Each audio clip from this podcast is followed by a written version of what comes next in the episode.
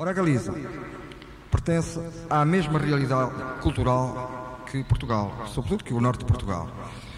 Mas por uh, artes de berlicos e berlocos, partilhas, lutas entre senhores feudais, hoje existe uma fronteira a separar povos que têm praticamente a mesma língua e que são, aliás, muitíssimo semelhantes, até na sensibilidade.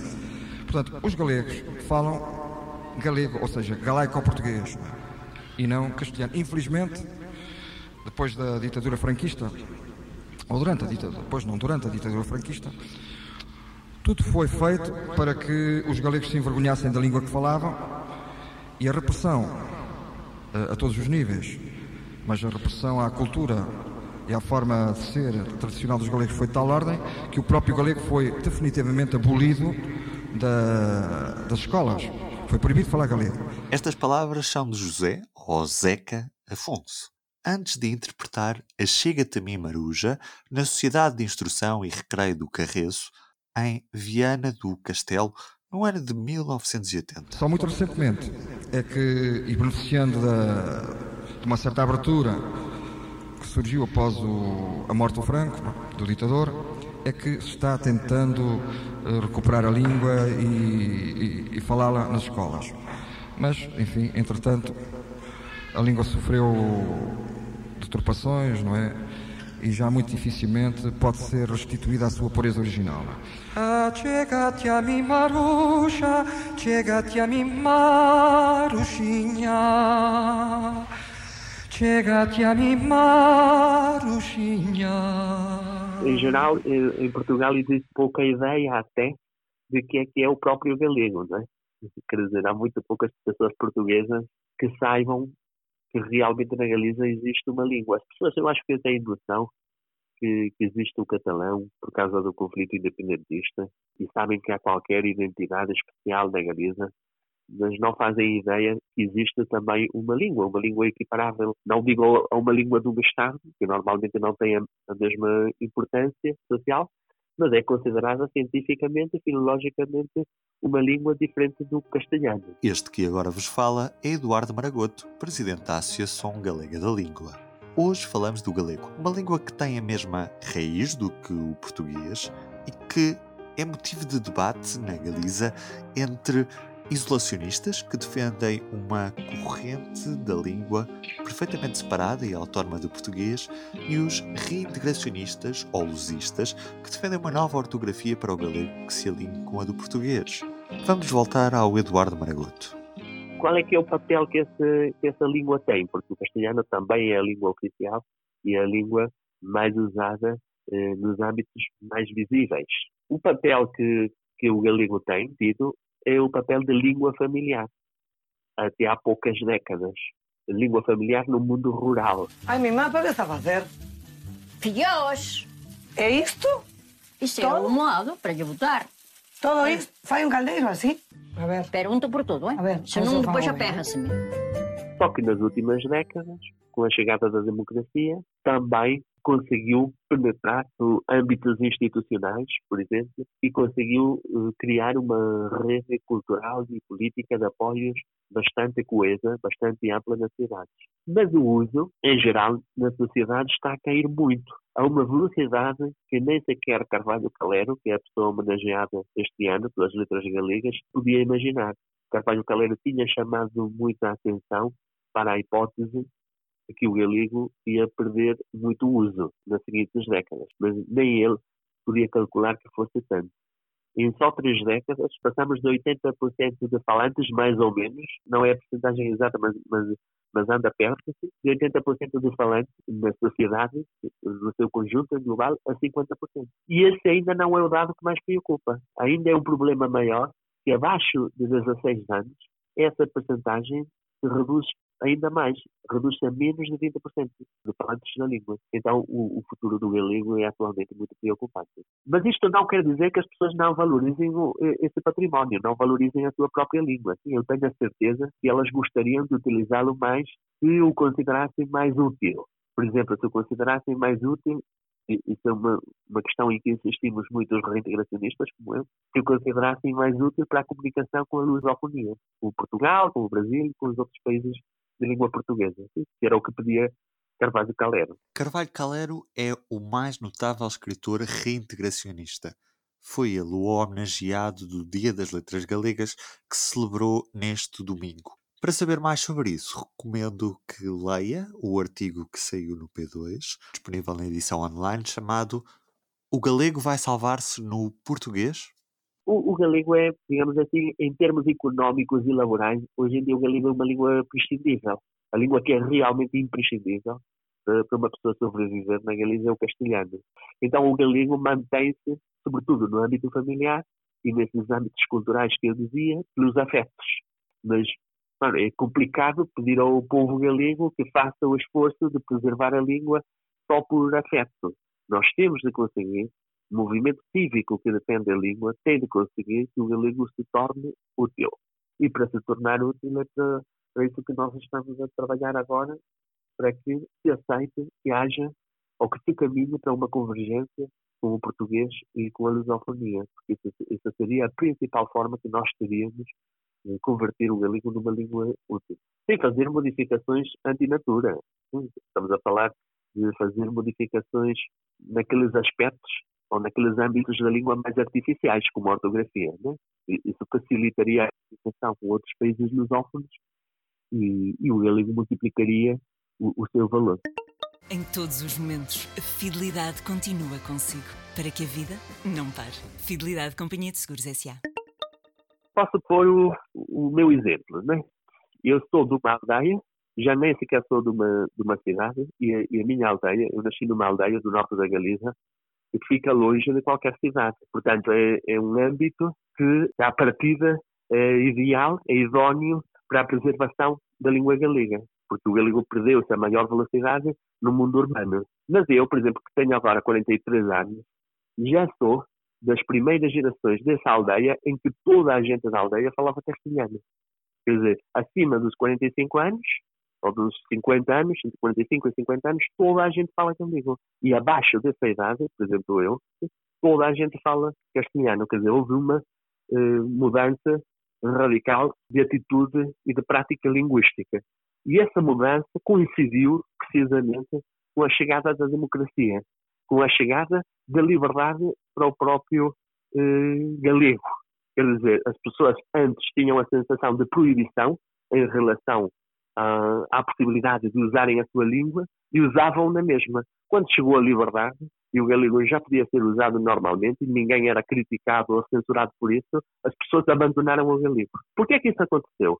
Bom, aconteceu porque se produziu precisamente nessas décadas uma urbanização muito acelerada da sociedade galega, como aliás da portuguesa ou, ou de muitas outras regiões da Europa. E então o mundo agrário e o mundo dos pescadores foi dando, passo a um mundo que queria progredir de outra maneira, a partir do setor terciário. E então, eh, pronto, aí eh, as modas, a vontade de atingir mais prestígio numa sociedade é o que acaba por influenciar na descida do galego e que as pessoas passem a adotar o castelhano como língua habitual. Em Portugal, vocês podem pensar, por exemplo, no, no mirandês, uma língua muito mais pequenina, não é comparável. É? O galego é falado por milhões de pessoas, o mirandês apenas por milhares.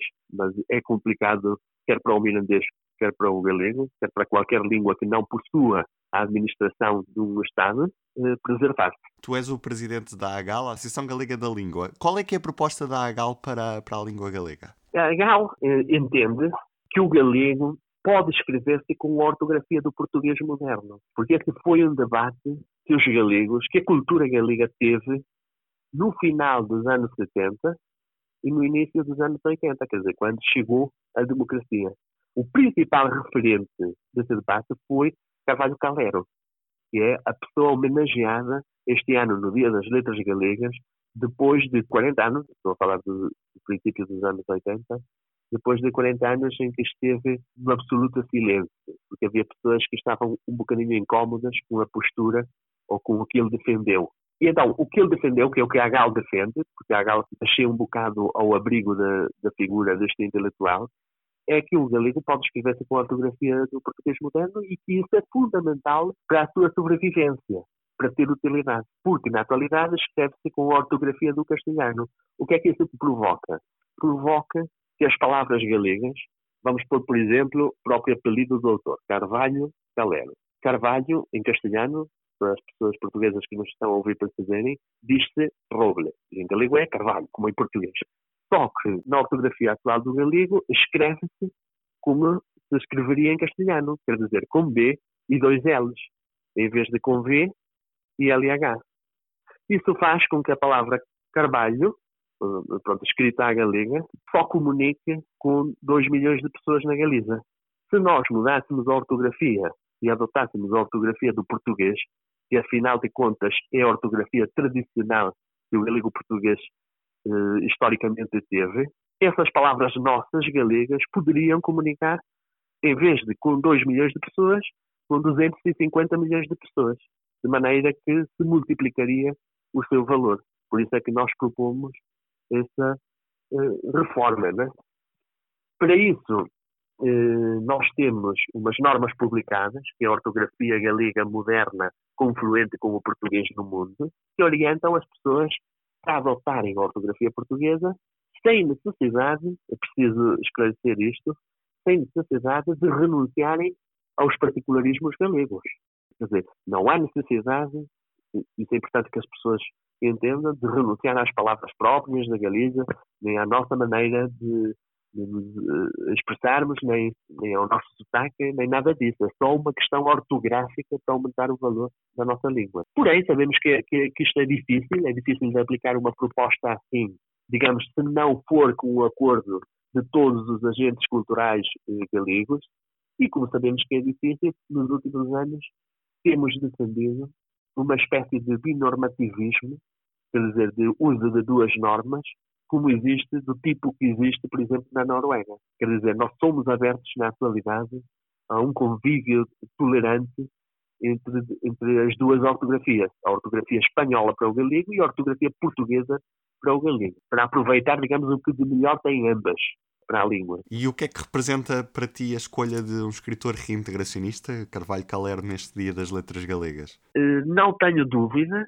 que, no fundo, isto trata-se de mais um passo da cultura galega no sentido de ir convergindo cada vez mais com a língua portuguesa. Isso foi muito debatido, foi muito polémico ao longo de várias décadas na Galiza, nos âmbitos culturais eh, galegos, mas nos últimos anos é evidente, toda a gente nota que tem aumentado muito os partidários de aproximar a ortografia do galego à do português e adotar a ortografia portuguesa. E na, na gente nova, à medida que o galego se foi fragilizando e à medida que as pessoas notaram uh, o grave risco de, de, de, desaparição que o galego tem uh, neste, com esta política, foram aumentando as pessoas que defendem essa proximidade. E então isto é mais, eu acho que é mais um passo da cultura galega nesse sentido. Hoje poderá parecer ainda prematura esta afirmação, mas eu tenho certeza que essa convergência acabará por chegar e este foi mais um passo. A sociedade galega está a mudar muito eh, em todos os sentidos, económicos, mas sobretudo as pessoas têm a sensação de se estarem a facilitar muito as comunicações com o resto do mundo, né? E esta crise sanitária que estamos a sofrer nestes dias foi uma prova disso. De repente já não temos um problema local, já não temos um problema de um Estado, temos um problema mundial. E as línguas também têm de acompanhar os novos problemas que as sociedades têm. As línguas também têm de estar preparadas para comunicar com, com, o mundo. Então, eu tenho a certeza que esta escolha vai nesse sentido. Né?